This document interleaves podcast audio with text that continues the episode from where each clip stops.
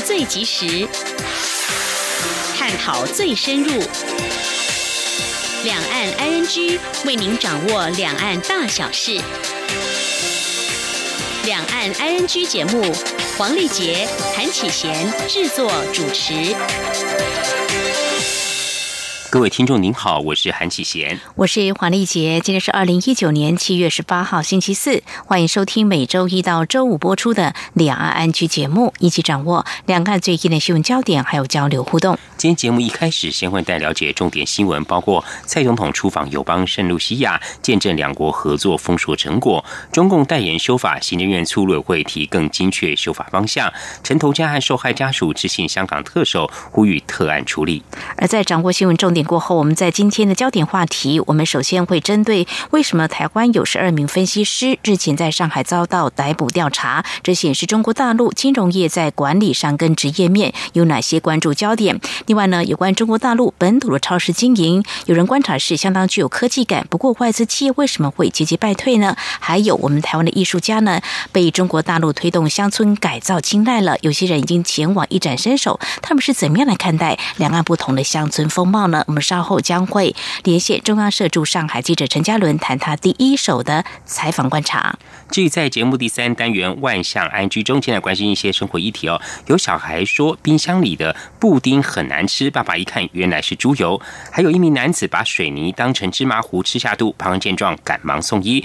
还有另外有一名男子去餐厅吃牡蛎，大口咬下，牙齿震了一下，竟然咬到一颗绿豆大小的珍珠。详细情形稍后告诉您。我们接下来先来关心今天的重点新闻，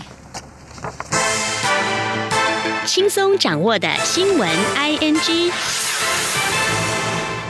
蔡英文总统在当地时间十七号上午抵达圣路西亚访问，第一个公开行程就是出席由我国协助新建的圣朱德医院整建计划工程动工典礼。总统在典礼中致辞指出，这座医院不仅能大幅提升陆国南部民众的就医品质，强化陆国整体的健康照护体系，更是落实了联合国永续发展目标。以下是记者欧阳梦平随团的采访报道。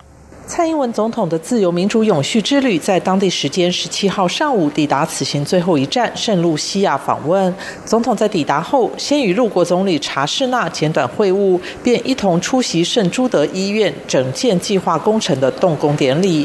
圣朱德医院原本是陆国南部地区主要综合医院，但在两千零九年遭火灾焚毁。查士纳上任后，向我国的中国输出入银行申请商业贷款，也计划委请我国的。海外工程公司推动相关工程。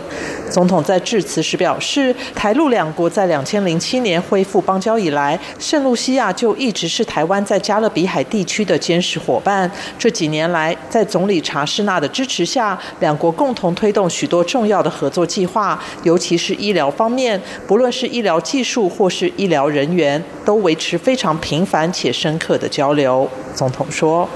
台湾的医疗团经常获得很多的好评，我到很多国家访问也都会去看，呃，医院了解医疗团计划的成果。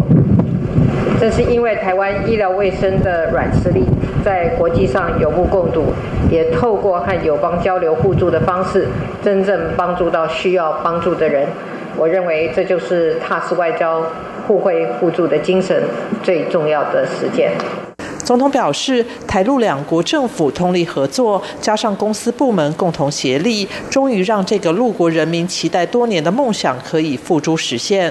他能出席动土典礼，与陆国人民共同见证这重要的一刻，格外有意义。这座医院的整建不仅可以大幅提升陆国南部民众的就医品质，更落实了联合国永续发展目标有关确保健康及促进各年龄层福祉的目标。他相信完。工之后，一定能够强化陆国整体的健康照护体系。中央广播电台记者欧阳梦平随团采访报道。蔡英文总统访问友邦圣卢西亚，当地时间十七号晚间出席总督史纳克举办的国宴。总统致辞时表示，今年是陆国独立四十周年，他很高兴能够恭逢其盛。今天访团在圣卢西亚的行程满档，他很感谢总理查士纳全天陪同，让访团亲眼见证了台陆两国合作的丰硕成果。从医疗基础设施、教育。以至于农业的合作，双方不断开创新的合作领域，造福两国人民。他期待未来能够和陆国更加紧密的合作，携手打造圣路西亚的永续发展。总统也对于陆国致力在国际场合上展现对台湾的支持，代表台湾人民表达感谢之意。而在稍早，总统也前往总督府会晤史纳克，双方就彼此关切的议题广泛交流意见，也期盼两国能够持续秉持踏实外交互。助互惠的精神，为彼此共创永续未来。蔡文总统访问友邦圣卢西亚，陆国总理查士纳陪同蔡总统出席各项活动，两人互动热络。随团的政府高层形容查士纳像是企业 CEO，与蔡总统的风格蛮合。尤其查士纳在与蔡总统会谈时，感叹许多政绩都是三年有成，更让蔡总统大表认同。查士纳甚至在国文中穿上印有中文字的西装背心，欢迎蔡总统的诚意十足。那么，蔡英文总统访问友邦圣卢西亚，在当地时间十七号下午是。查了香蕉出口集货中心作业，总统晚间在脸书上表示，台湾技术团降低了陆国香蕉叶斑病的感染率，并将它外销到欧洲，这就是踏实外交最好的展现。在这成功背后，是六名成员组成的驻圣卢西亚技术团。这支军团虽小，不过却打造出香蕉传奇。对于北约前秘书长拉斯穆森呼吁欧盟支持台湾，正访问友邦圣路西亚的蔡英文总统，在当地时间十七号下午感谢国际友人关心台湾，他并希望国人要珍惜台湾的民主自由，并且世世代代传下去。以下是记者欧阳梦平的随团采访报道。香港反送中运动持续展开。北约前秘书长、丹麦前首相拉斯穆森在英国《卫报》发表文章，表示从香港运动看到中国与民主无法共荣。他呼吁欧盟领导层应该放弃迎合中国，维护台湾民主体制，并应与台湾领导人会面，继续推进投资伙伴关系。对此，正在友邦圣露西亚访问的蔡英文总统，在当地时间十七号下午接受媒体访问时表示感谢。他说：“我们当然是非常感谢哦，国际友人哦，关心台湾，呃，关心台湾的民主、自由、人权哦，那也替我们发声哦，这个我们都非常的感谢。我相信也会有越来越多的人关注台湾的民主发展。”还有台湾人呃选择自己的生活方式哦，呃跟未来的权利哦。蔡总统也表示，他希望国人要珍惜台湾的民主自由，并将台湾的自由民主世世代代传下去，这是大家共同的责任。中央广播电台记者欧阳梦平随团采访报道。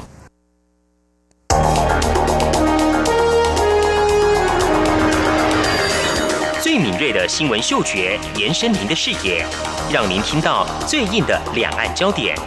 连线访问这次随团出访的央广记者王维婷。是的，今天在大陆福建平潭举办了一场两岸关系研讨会，对世界经济与亚洲会产生哪些影响呢？其中五百个是感染艾滋病的孩童，那分散在呃广东。从正经情势分析。两岸交流观察到新闻现场直击，两岸 ING 有最多元的声音、多面向的观点以及最专业的剖析，请收听每周一到周五晚间六点到七点，由中央广播电台新闻部黄丽杰、韩启贤制作主持的《两岸 ING》。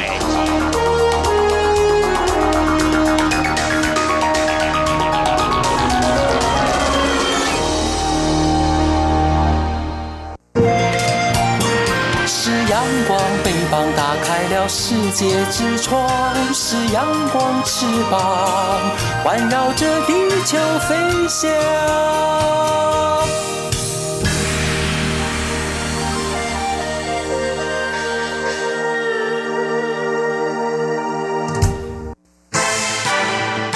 轻松掌握的新闻，I N G。加勒比海友邦圣文森将会来台设立大使馆。外交部今天回应指出，圣文森驻台大使馆规划设置在天母使馆特区，预定由该国总督亲自来台湾出席开馆仪式。我方在设馆过程会提供必要的行政协助，希望一切能够顺利进行，如期展开。请听记者王兆坤采访报道。圣文森将在台湾设置大使馆。蔡英文总统在圣文森国会演说时，特别感谢该国国会议员通过这项决定。总统强调，新的大使馆将开拓新的合作机会，并深化两国邦谊。外交部拉美斯指出，我十七个邦交国只剩圣文森未在台湾设馆，因此对圣文森的设馆决定表示欢迎。目前规划将设置在天母的使馆特区。拉美斯副司长张俊飞说：“圣文森他的国会也通过了相关的预算，那么外交部这边也都会提供呃必要的这些行政的协助等等了啊。那我们希望都能够一切顺利，能够如期展开。”蔡总统访问海地与三圣等四个友邦，拉美斯指出，总统此行的目的之一是检视双边合作计划，并了解对方需求。但我与友邦的合作计划都在按照既定程期进行，并未特别针对其他需求进行讨论。中央广播电台记者王兆坤台北采访报道。布拉格市长赫瑞普对台友好，传出中国对布拉格市政府采取制裁措施。外交部今表示，布拉格市长曾来台访问，有助他持续支持台湾。台湾与捷克共享民主等价值，也反对政治暴力跟霸凌。外交部发言人李宪章指出，台湾与捷克享有民主、自由、人权等普世价值，同时反对这种政治上的暴力跟霸凌。这是一种价值联盟，向未来持续强化结盟关系。外交部也呼吁其他国际社会成员体认中国目前在国际社会采取霸权行为，并一起发挥道德勇气，捍卫国际民主自由价值理念。金融时报关于红色渗透的报道引发讨论。行政院发言人 Grass Udaka 今天表示，政府正面临舆论战和讯息战，中共代理人的样态非常多，媒体只是其中一种，因此中共代理人的修法有其必要。不过，为了避免引起民众疑虑，行政院也敦促陆会就代理人的条款规范提出更精确的修法建议。今天记者王辉婷的采访报道。台湾是否有红色渗透问题，近来引发讨论。关于政府面对红色渗透的对策，行政院发言人 Gulas Udaka 十八号表示，政府正面临讯息战和舆论战，中共代理人的样态非常多，媒体只是其中一种。他说，前阵子有二十几家网媒转贴中国官方的错误报道，可见中共代理人修法有其必要性。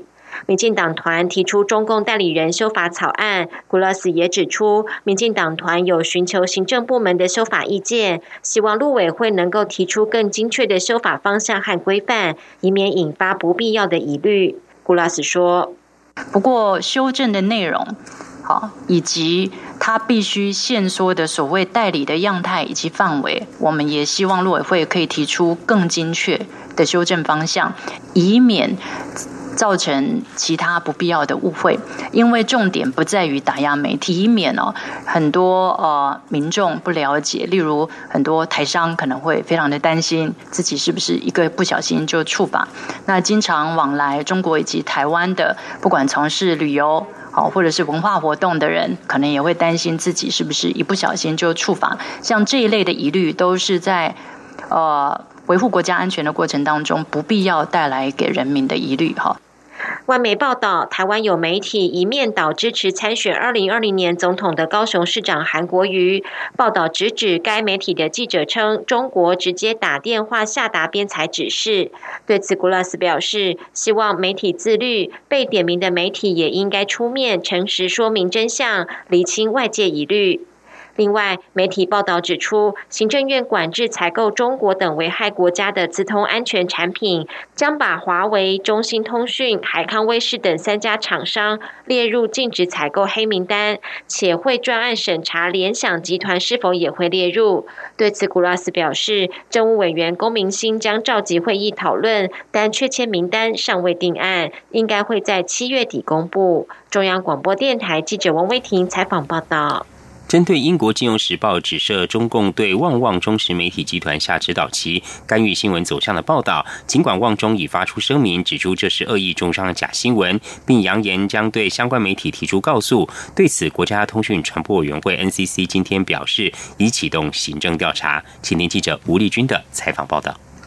根据英国《金融时报》大中华区特派员席嘉玲报道，指称中国国务院台湾事务办公室经常打电话干涉和施压旺中集团旗下包括《中国时报》、中视及中天新闻的内容走向、报道角度，甚至版面位置。虽然旺中集团立即发表严正声明，指出这是恶意重伤的假新闻，并扬言将对《金融时报》。中央社及其他引述、引用或转述该则新闻的媒体或个人一并追究责任，提出告诉。不过，NCC 电台与内容事务处检任视察陈书明十八号中午受访表示，将于下午邀请中视及中天代表前来了解事件真实性，必要的话也会依法处理。他说。媒体的话应该要独立不受干扰，所以我们这边都有在密切注意。那也有启动行政调查，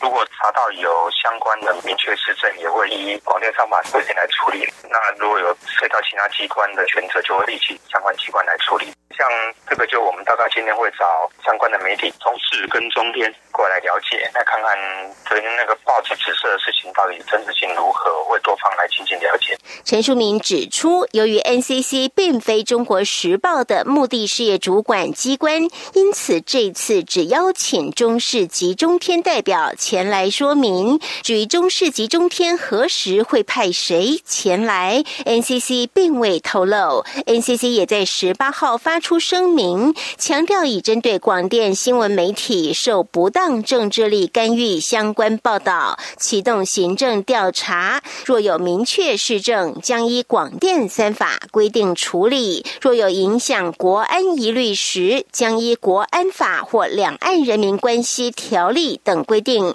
移请相关单位处理。中央广播电台记者吴丽君在台北采访报道。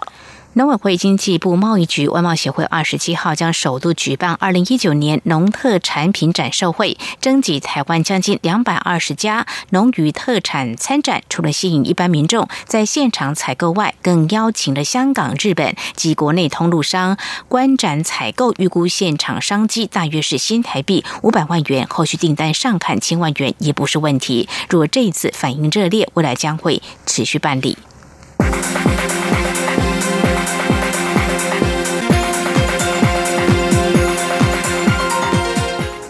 由于刚果民主共和国的伊波拉疫情扩散到北基五省首府戈马市，世界卫生组织宣布刚果伊波拉疫情已构成国际关注公共卫生紧急事件。疾病管制署今天提醒国人遵守二不一要，也就是不要前往刚果伊波拉疫情流行地区，不要到当地医院探病，以及要注意个人防护。请听记者陈国维的报道。机关署指出，刚果民主共和国最近一周新增八十四个伊波拉病毒感染病例，从去年五月至今累计两千五百一十二例，造成一千六百七十六人死亡。确诊病例中有一百三十六例为医护人员。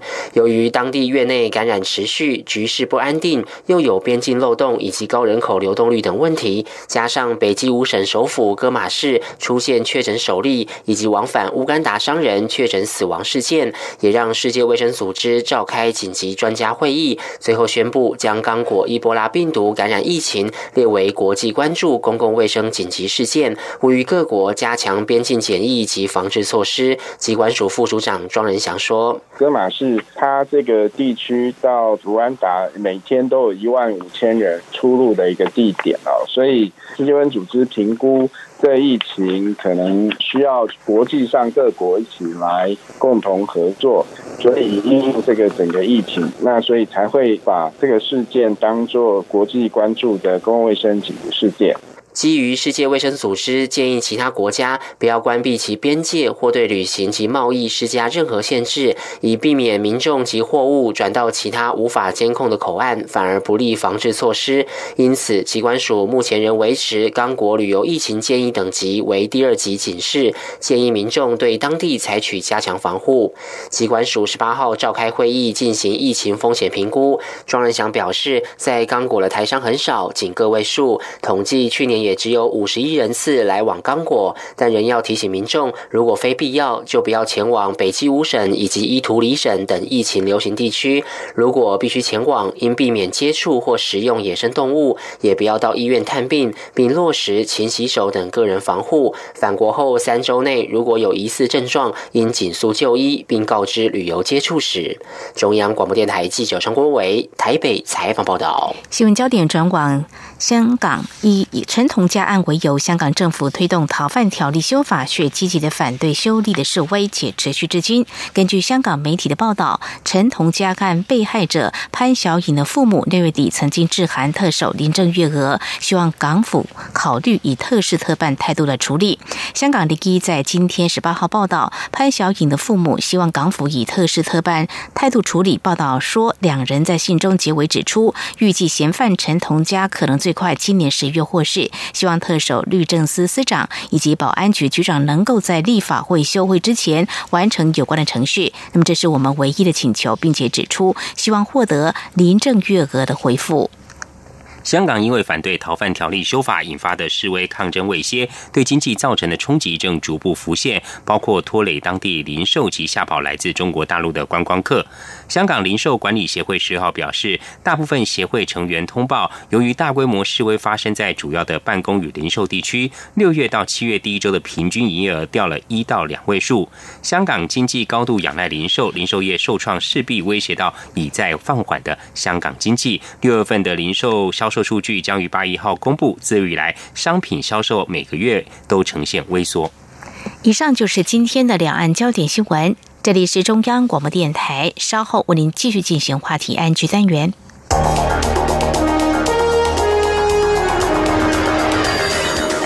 锐的新闻嗅觉，延伸您的视野，让您听到最硬的两岸焦点。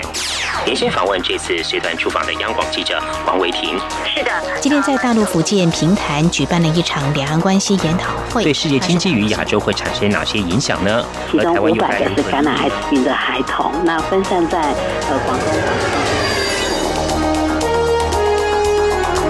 从正经情势分析、两岸交流观察到新闻现场直击，两岸 ING 有最多元的声音、多面向的观点以及最专业的剖析。请收听每周一到周五晚间六点到七点，由中央广播电台新闻部黄丽杰、韩启贤制作主持的《两岸 ING》。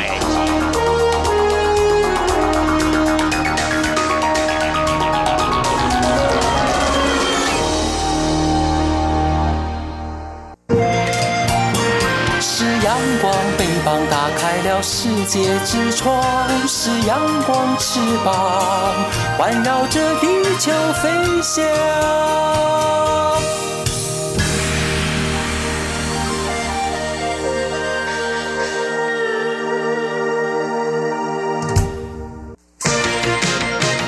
您最想关心的话题，ING。这里是中央广播电台，听众朋友现在所收听的节目是两岸安居。那么接下来要透过和中央社驻上海记者陈嘉伦连线，来关注三个议题和讯息，包括呢有台湾十二名分析师日前在上海遭到逮捕调查，到底有哪些原因呢？而这个事件显示，中国大陆在金融业的管理上跟职业面有哪些值得关注的讯息？此外，聚焦中国大陆的超市经营现况还有未来发展，目前竞争有多么激烈，有哪些趋势跟挑战？另外，台湾的艺术家被中国大陆推动乡村改造看中，有些人已前往大展身手，他们如何发挥所长？上一题，我们今天节目中访问到中央社驻上海记者陈嘉伦，带第一手采访观察，非常欢迎嘉伦，您好。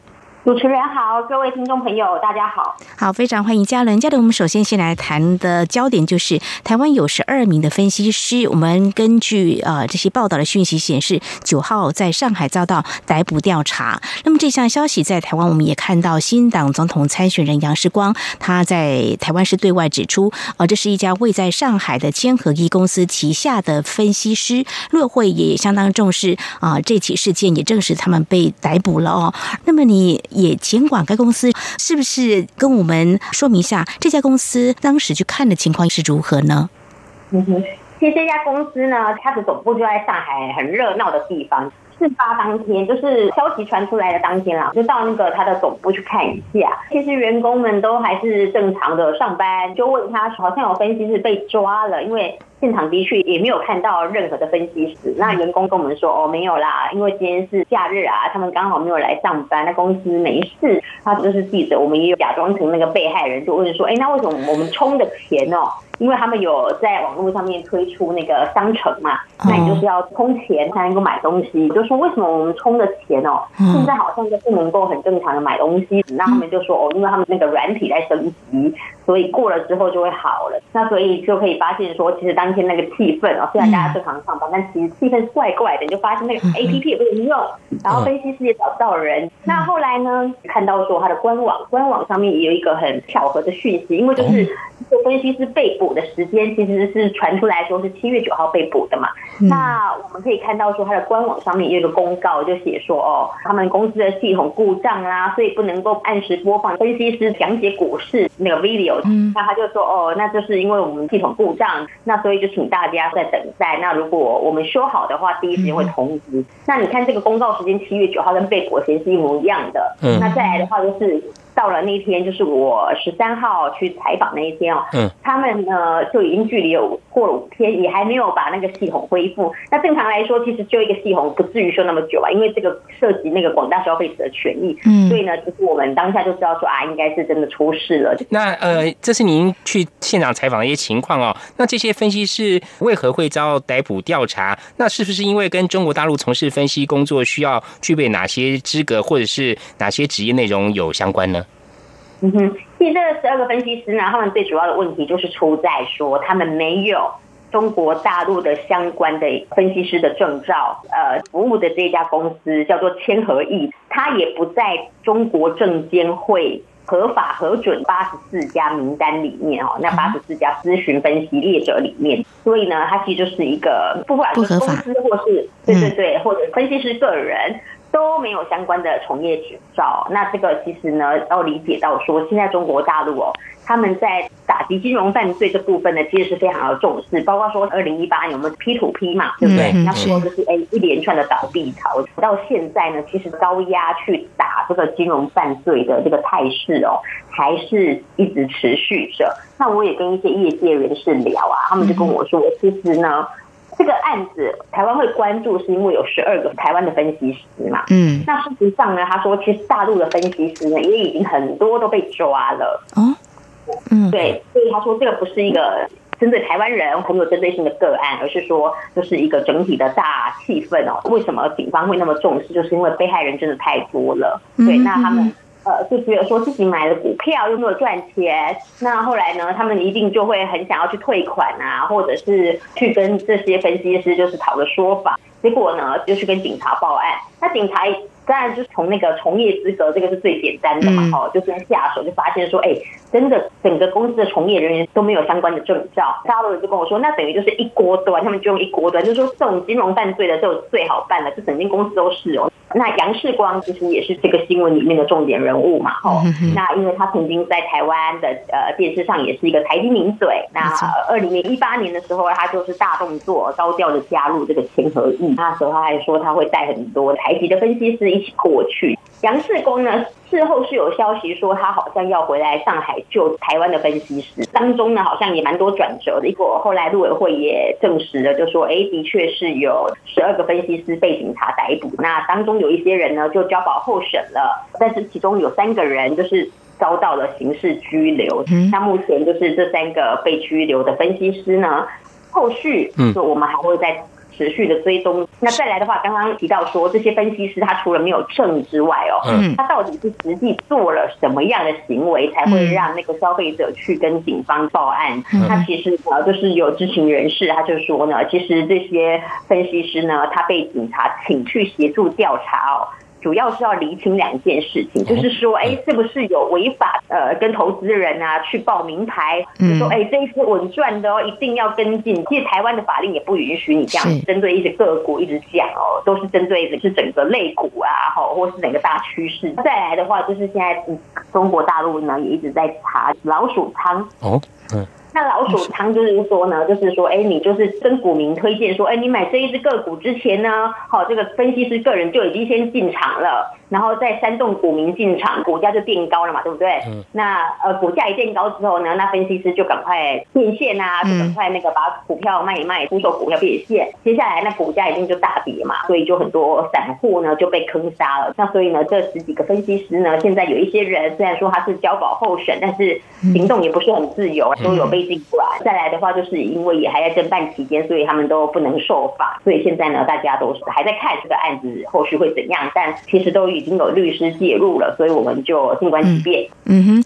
好，非常谢谢嘉伦带给我们有关的台湾有十二名分析师在上海遭到当地警方的逮捕调查。那后续我们也会做进一步的关注。只不过也很好奇，说中国大陆媒体对于中国大陆严打金融犯罪是不是有相当篇幅的报道？同时呢，在投顾圈他们又有什么样的讨论来看待像这样子的一个严打的动作呢？嗯哼。其实呢，这件事传出来之后呢，跟上海的一些投顾圈人士打听哦，他们都说，其实这一间公司好像就已经从二零一八年起，常常有负面的新闻传出来。对，包括说他主要的持股人那个中国财经人士廖英强哦，就曾经被中国证监会有认定为是股市的黑嘴。所以呢，其实这间公司让他们其实都觉得说，哎，好像也不是太意外。但是因为看到同业落网，那不会再高调的去谈什么，那只是说呢，有特别去提到说，那为什么两地的从业资格为什么都一直没有办法相互认证这个问题？好像杨世光方面也好像也有说，呃，去讨论。但是我觉得这都不是问题的重点啦，就是其实你要在另外一个地区或者是国家，你要去从事他们的一些呃特许的行业，因为金融行业在大陆其实是特许的嘛，嗯，那你当然就一定要去考相关的证照啊，那这是没有什么好说的。那但是呢，可以注意到说，去年中国大陆不是推出那个对台三十一条，那那个时候呢，其实就已经呃大幅的去降低这个就是两地哦从业人员，就是证券期货的从业人员，就是说在资格认定上面就已经放宽了很多，包括说呢，以前呢可能你虽然有台湾合格的分析师证照。但你到大陆来，就是要全部都考过，不管是专业的知识啦，或者是说当地的一些比较特殊的法令法规，你都需要考。那现在呢，其实你只需要考当地的法规这个尝试就可以了。其实那个专业科目的话，他们已经是可以互相认证，不用再去重考的了。对，那所以呢，其实好像没有那么难。那这边也跟听众朋友呼吁，其实呢，都已经有相关简化这个考证的这个便捷的措施出来了，所以其实可以稍微。注意一下，是是未来发展，我们持续来关注。好，我们今天节目中呢是访问到中央社驻上海记者陈嘉伦，为我们针对哦，台湾有十二名分析师九号在上海遭逮捕调查，这是有哪些需要关注？面向我们做详尽的观察报道。节目进到这，我们先休一下，稍回来。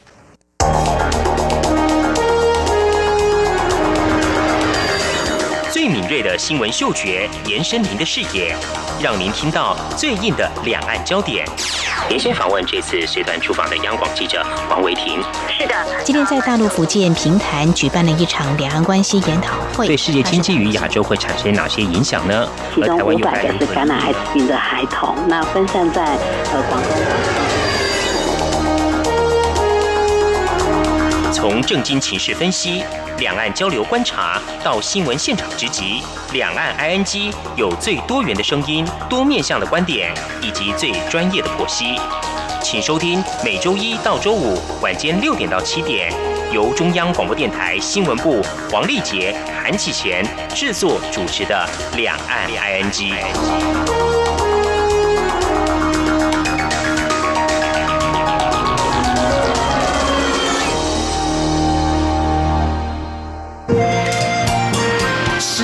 光，翅膀打开了世界之窗；是阳光翅膀，环绕着地球飞翔。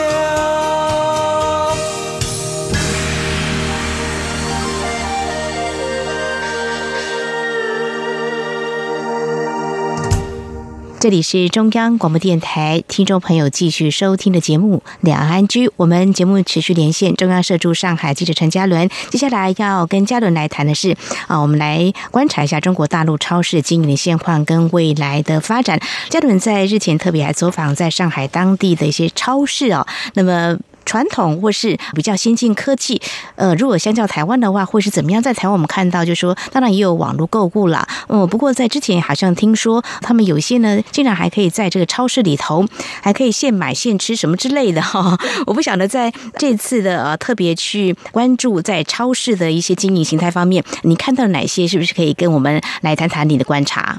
嗯嗯哼，其实现在大陆哦，我觉得在大陆你会发现很有趣的现象，就是好像早年哦，这些在大陆叱咤风云的，包括说家乐福啊，或是沃尔玛啊，一些外资的超商、超市，好像都渐渐呃都没有当年的那么风光了哈。那对应之下的其实是本土哦，像是阿里巴巴啊、京东本土巨头的崛起哦，好像就是会让民众更为青睐。那当中原因是为什么哈？我们其实就可以来看看。其实呢，在大陆的话哦，你会发现很奇怪，就是你走进外资的超市啊，哈，包括说我刚提到这些，你会发现说，哎，他们走进去的话，好像就会显得呃。怎么样？呃，感感觉就是不是那么的吸引人哦。他好像还是会停留在，哎，他一开始进到大陆来的那一种，很简单，就是主要卖东西，对，那就到处贴着那个特价，然后买更多省更多，就是打这种促销战的这种感觉。但是呢，如果说你走一趟阿里巴我们就以那个河马先生为例好了哈，他一走进去的时候，哎，他是一个。综合的美食城这样子，哦，不只是超市，然后它也就像刚主持人提到。呃，你也可以在那边哦，那边你有很多海鲜，你可以现 捞、现煮、现吃这样子。那过程当中呢，你就可以看到说，哎，他们到底是怎么样去执行一个所谓他们的新零售哈，就是说线上线下消费要去打破这个边界的野心，然后是怎么样被落实的？包括说，像我每次我去盒马的时候啊，我就发现我在下面逛的时候，点我自己要的东西呀，然后这边挑的时候，我上面就会有一个输送带哦，吼，那就一直在把东西运。出去这样，我想说这个到底是什么？他就跟店员询问了一下，你就会发现说，其实盒马先生里面就是也有很多拣货员哦，就是你在买的同时，他也在你旁边一直拿东西拿东西。那我就问他们说，你们在干什么？他们就说哦，因为有客人在网络上面下订单了，所以我们现在就要把把货捡一捡啊，吼，然后赶快把它输送过去。那他们把货捡完之后呢，就会把它呃。是有，就是那个在那个天花板哦，最后一个输送带这样子挂上去，它就会呃一直运出去，那就给呃盒马的外送的小哥们带出去给那个消费者。那你就可以发现说，哎，其实你就可以体会到说，虽然那个网购的人他没有在你身边哦，他只是在网络上面买。但是其实呢，这个实际购物的行为它是确实发生的，因为你旁边你可以看到一些拣货员啊，那些出货情况这样子。那我觉得，其实这种感觉会蛮奇妙的啦，哈。因为如果说你在逛的话，你也可以同步打开那个河马先生的那个 A P P 去看，说我现在大家都在买什么。那所以其实会有一种，呃，大家好像在参加一个购物竞赛，然后可以互相知道说，呃，现在大家在干嘛，然后哪些在特价，然后最近有什么特价券可以拿，线上线。下的这个边界有慢慢的被打破了，至少是一种有感觉的。他们这种设计其实也是一种很好的宣传，因为在大陆哦，可能大家不知道，就是说其实他们卖的东西都有分档次的哈。像有一些呢，比方说这个东西我是要销到实体店的哈，它的品质就呃跟一般网络上卖的不一样。嗯哼，哦，是有一些差别的哦。哈，就比方说很简单来说，我们说垃圾袋，好，或是保鲜膜这种很便宜的消费品。那因为它在网络上，大家都知道网络其实就是一个呃什么厮杀的一个红海啦，大家都要价格竞争，所以其实呢，商人呢就会呃特别出一个就是给网络卖的这种版本，它的乐色袋就会比较薄一点，但是你在网络上你就是可以去说哦，我们这个就是比较多个，有两百个，但是相较于市面上的一百五十个，那你看起来是赚到，但其实它是比较薄的哦。所以呢，其实我们知道说大陆他们供应商啊，就是供应给实体店或是给那个网络，他们其实都有不一样。样的品质，但是呢，你看你河马，它就这样子大大大的在你旁边拣货，然后把货送出去。那其实对你逛实体店来说，你看到你就会很确信，原来我在网络上买的东西哈，跟那个我在去实体店的话是一样的，这样对，所以我觉得他们其实有一种宣传的效果在里面。好，那如果说既然说网络跟线上如果都是一样的话，那我们到实体店去要干嘛呢？哎，其实河马河马他们也有讲到这个嘛，吼，所以其实我们就有提到说，你到了现场的话，其实呢，除了说你可以现捞现吃海鲜，呃，这个其实线上也有了哈，但是呢，你比线上消费者会更好的一点是，你可以第一手接触到他们最新推出的商品。哦，比方说，像我去的时候，像有一些商品呐，我就会问他说：“哎，那你们现在出这个什么海鲜拼盘呐？我是不是可以直接在家里面？”点啊，你就会送过来，那他们就跟我说哦，没有哦。现在的话，其实他们第一波就是要先在实体店上面测试，嗯，所以呢，就是现在就只有这这边才能够吃到。好，那其实你就可以看到说，他们透过线上线下的这一种，不管是方便性啊，或者说是让你有感的体验哦，这一种来巩固他们整个生意。那再来最后的话，就是你看你现在把那个线上线下都慢慢的把它健全起来之后呢，那他们其实呢也不止就是只有维持现状，其实盒马先生他。它有一个最大的优点，就是如果说你买东西的话，只要是在三公里的外送范围内哦，它三十分钟内就可以把那个商品免费送到你家。背后为什么会那么顺利呢？其实它就是用大数据去反推。比方说，如果说我要给消费者是三十分钟收到货的话，那我反推的话，呃，我拣货需要多久时间？好，我采购需要多久时间？我配送要怎么样？他们是由消费者的需求那边去反推，说他们应该要怎么做才能够配合，而不是像早年哦，就是说哦，我们先计算完说我们这边要多少时间，然后最后可以给消费者一个答案，这样子哦，你大家就会收到。他们其实用大数据去做一个反向的逆推，倒逼的呢是。业者那一边自己的改革，而不是在叫你消费者说你就在那边等就对了，反正我们就是怎么样怎么样。哦，我们忙完了之后呢，送到你家大概是几个小时。不是，他现在就是说我们给消费者就是三十分钟，那其他的他们自己再透过大数据去把那个时间精准的去掌握。哇，所以不光光是这个线上线下这个界限呢，它重新做了一番定义，而且去参观现场有不一样的一些体验哦。那刚刚最早的时候，呃，嘉伦有谈到说外资的一些这种大型量饭店好像没有之前风。光我们看到家乐福中国日前将这个百分之八十的股份出售给中国大陆的企业哦，引发大家的一些关注哦。那呃，你可以帮我们解析一下，就是在中国大陆这块市场中呢，呃，外资跟呃中国大陆本土的一些量贩店，他们企业竞争的一个情况跟演变。其实呢，家乐福他在六月的时候传出一个消息，就是说他要把百分之八十的股份卖给苏宁易购，哦，这是一间大陆本土的企业。那大家就说哇，这样子。我觉得大家震惊的背后呢，就忽略了一个事实哦，就是说其实现在很多外资的超市就是一步一步的在失守这个中国的这一个市场。好，我们就回顾近两年来，二零一七年大家还记得吗？我们的。台湾的大润发，哦，就是被阿里巴巴入主了，在那个大陆啊，哈，中国的大润发，哈，那就被阿里巴巴入主了。南韩，南韩还记得吗？就是大家那时候萨德一直在炒那个乐天玛特，哈。他在那个萨德的风波中呢，就黯然的退出了中国。那他们就宣布说啊，他们要放弃中国市场。那再来到二零一八年六月呢，腾讯呢，哈，因为是一个本土巨头，他就跟沃尔玛哈，跟沃尔玛中国他们要结成深度战略合作，那其实就是抱团嘛。那再来的话，就是那二零一八年十二月的时候，法国零售商。欧尚中国业务就被他的合作伙伴大润发接管了。那二零一九年以来哦，到现在沃尔玛中国已经关闭了超过十五家门市。嗯，那其实光是这两年来就可以看到外资超市好像慢慢的势力在消退。那其实背后呢，它其实有政治因素啦。哈，刚刚我们提到南韩的那个乐天玛特，当时就是因为他们要部署萨德飞弹防御系统，就被中国大陆网民抗议嘛，好就觉得说你好像在帮助美国对抗中国，所以就一直被抵制啊。那后来他就宣布说退出了。大家除了政治因素之外，其实也有经济不景气的影响啦，哈，包括说现在中美贸易战嘛，就打了一年多。那这件事情呢，其实就让大陆的内需哦是比较疲软的，就是你会发现说大家好像不太买东西，然后就让那个大环境变得更不好。之后呢，是好像说那个本土超商嘛，他可能更接地气，或者是说他更懂得中国民众的心理。那再来的话，就是他的资金资源，因为大家知道说，其实中国就是一个相对来说，它会比较保护内资投资环境啊。包括说，当然说他们本土的企业也是像我们提到的阿里巴巴、哈和马先生，他们其实也是很有野心，在这些因素加成。就让他们说，哎，现在好像这些本土超市一间间的冒出头来，那也让民众更为喜欢。嗯哼，好，非常谢谢嘉伦带给我们有关中国大陆超市经营啊，所谓的新零售的最新的贩售形态是怎么样，还有外资呢，还有本土的量贩店的企业在当地竞争的一些情况。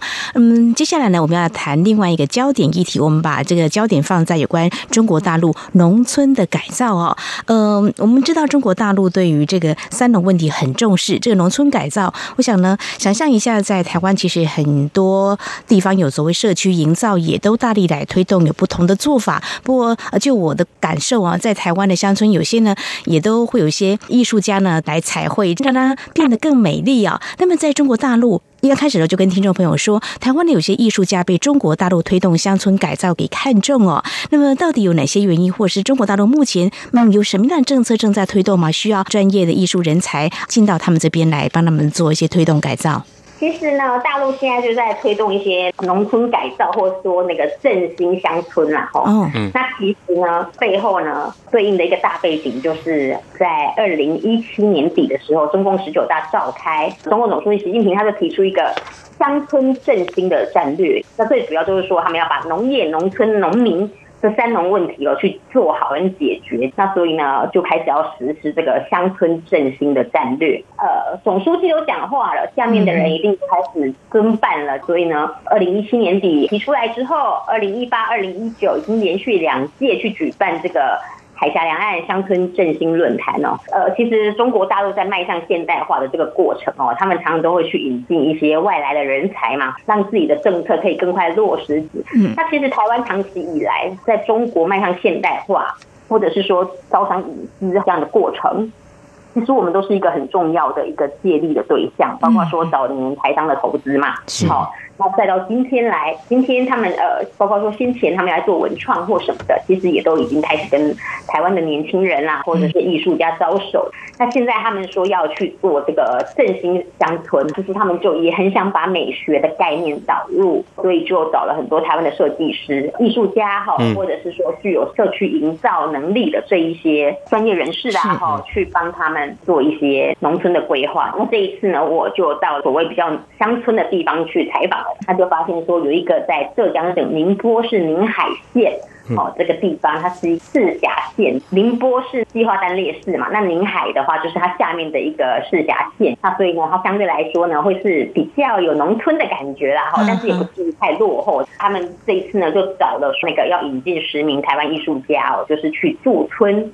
哦，那那一天呢，就是四号当天哦，就有五位来自北台湾、还有花莲、台中等等的台湾艺术家，他们就在现场。接受聘书，呃，我一开始当然就是去跟这些艺术家聊聊天啦，就说，哎，你们是什么样的背景？为什么会想过来啦？后有一个来自花莲的石雕家林里人，他就跟我说呢，他其实会想到大陆来的话，就是因为他本身就是一个比较喜欢。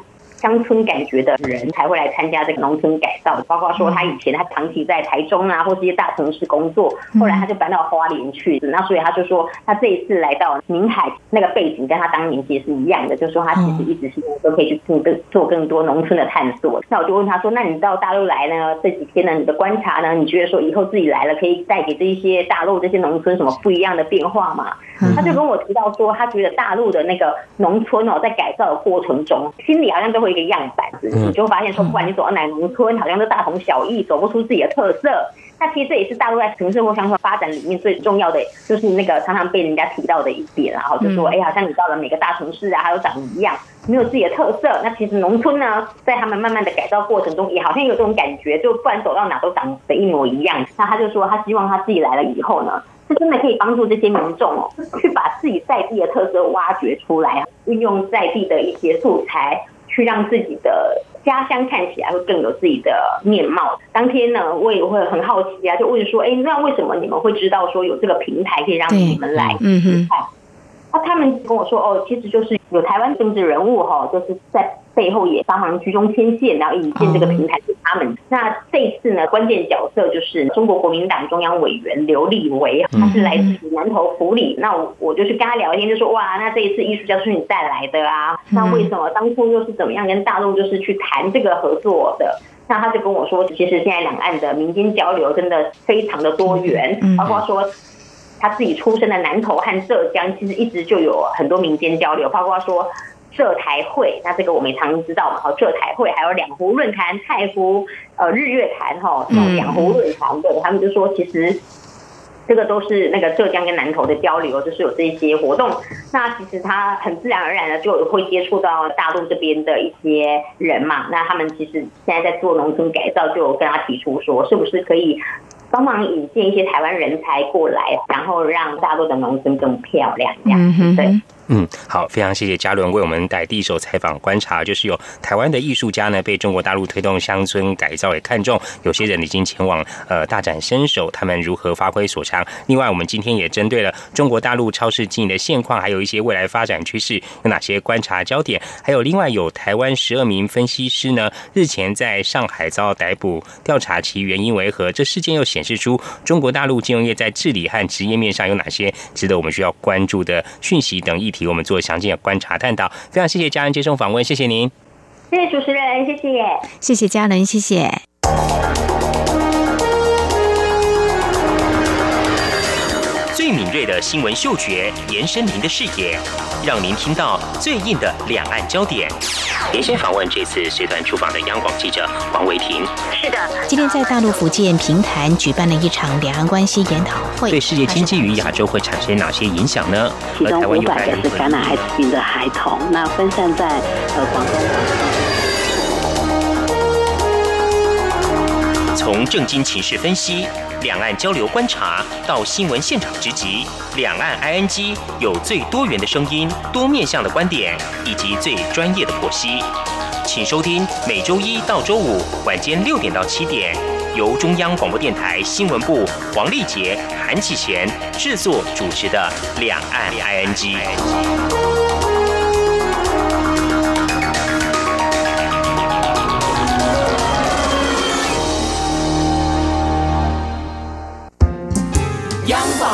是阳光，扇了我的翅膀。阳光就是阳光，任你自由飞翔。阳光就是阳光，世界在我肩膀。阳光是你，是我生命的翅膀。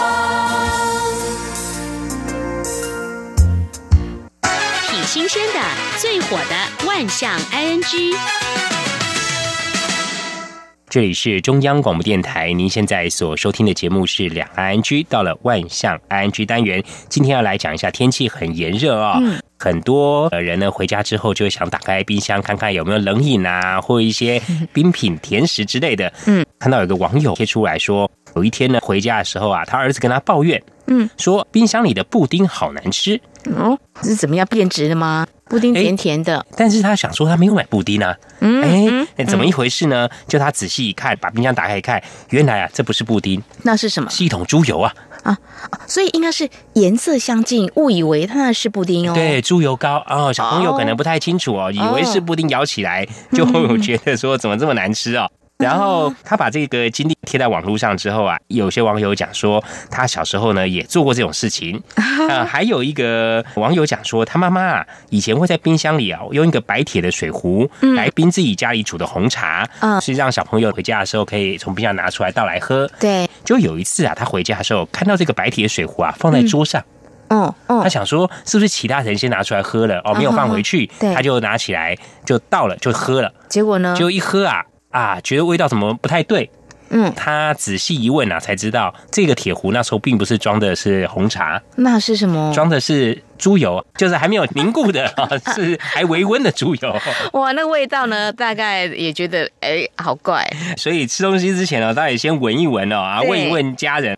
好，我们在讲到布丁呢，在之前台湾曾经有很多的网友发明很多创意吃法，看到串冰上面撒泡面啊，对我们讲过，还有泡面里面加布丁哦，哎，到底是什么味道？后来有日本的厂商啊，就想说，既然有这种吃法，他们就把这个拉面的汤头。豚骨汤头来做成布丁哦，他们应该试过，应该是味道还不错吧？哎，就网友吃了之后就见仁见智啊，哈。哦，这样子，有些人觉得还不错，嗯，那有些人觉得说好像是茶碗蒸 加了糖，哎呀，这种感觉啊。不过这个口味是见仁见智啊。嗯，你看到在中国大陆四川有名男子去烧烤店吃烤牡蛎，嗯，这个牡蛎烤完之后很鲜甜啊，大口这个咬下去，嗯，结果一咬啊。牙齿被震了一下。哎，什么碰到是沙子吗？哎，沙子或是什么颗粒哈？对呀，可能是不是没有吐干净啊？结果呢，仔细一看啊，这个大概绿豆大小哦，原来是珍珠啊！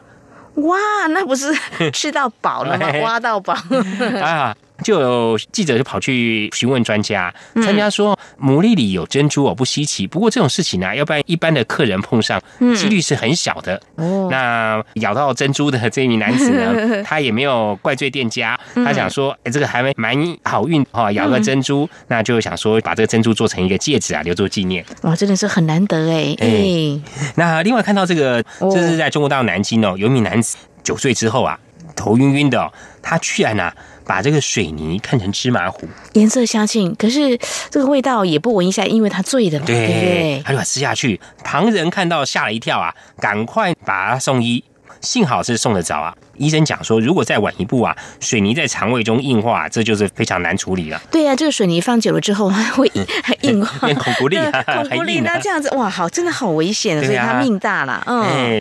另外看到一个状况，有一个网友啊，开店做生意，嗯，他就拿到了一个硬币。五块钱的硬币，他觉得这硬币呢，跟我们现在在通用的不太一样。哦，他觉得怀疑是。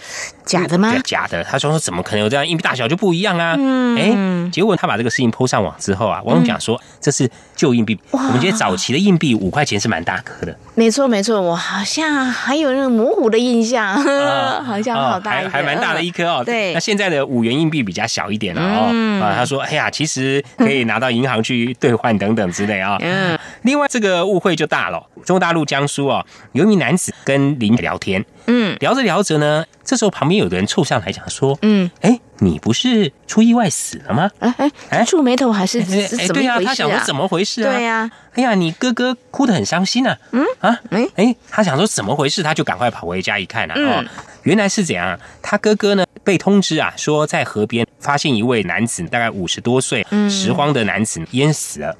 他哥哥就以为是他弟弟。哦，可是自己弟弟应该知道到底。是不是他弟弟认错失了吗？哎，他就把他带回来。哦，然后邻居一听到说家里有丧事呢，就过来帮忙布置这个灵堂。然后哥哥也哭得很伤心。这时候他弟弟就跑回家里去，他哥哥也吓了一跳啊。眼前真的是我弟弟，那这个尸体是谁？对呀，我刚刚就觉得很奇怪。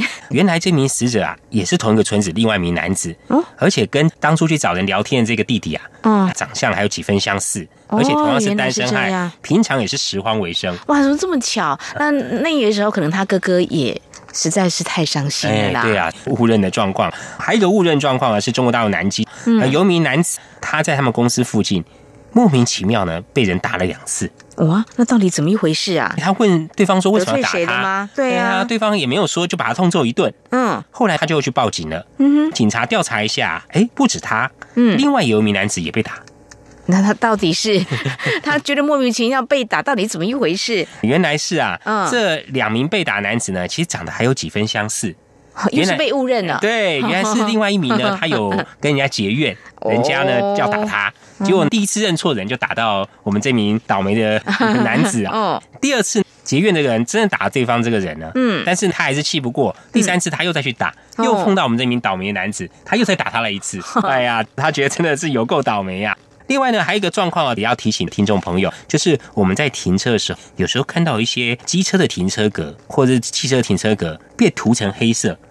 对，我有看过。有时候我要停，又觉得怪怪，到底可不可以停啊？哎，这个涂成黑色就是不能停哦，不能停的。哎，哦。但是呢，有个状况是怎么样子呢？嗯，就是有时候这个黑色啊涂上去，可能风吹雨淋日晒，对，就掉了。但是呢，白色又有点跑出来，所以就大家很疑惑，这个白色的停车格线很稀薄。对，到底？很不明显，但是呢，又好像可以停，又好像不能停的。嗯，交通主管单位是提醒大家，就是说，第一个要确认停车格能不能停呢，主要先看看这个白线是否有被涂黑过之外，哦，还要看看这个停车格附近是否有设立禁止停车的立牌，这样子就可以做双重的确认了，就可以避免说误停哦被开到罚单了。哇，那心里头会很饿哦，提醒大家啦。嗯，好，这边跟听众朋友分享，节目尾声再和听众朋友们呼吁一下，如果说听众朋友们对我们节目任何建议看法，非常欢迎利以下管道来告诉我们。传统邮件寄到台湾台北市北安路五十五号两岸 N G 节目收。电子邮件信箱节目有两个，一个是 i n g at r t i 点 o r g 点 t w，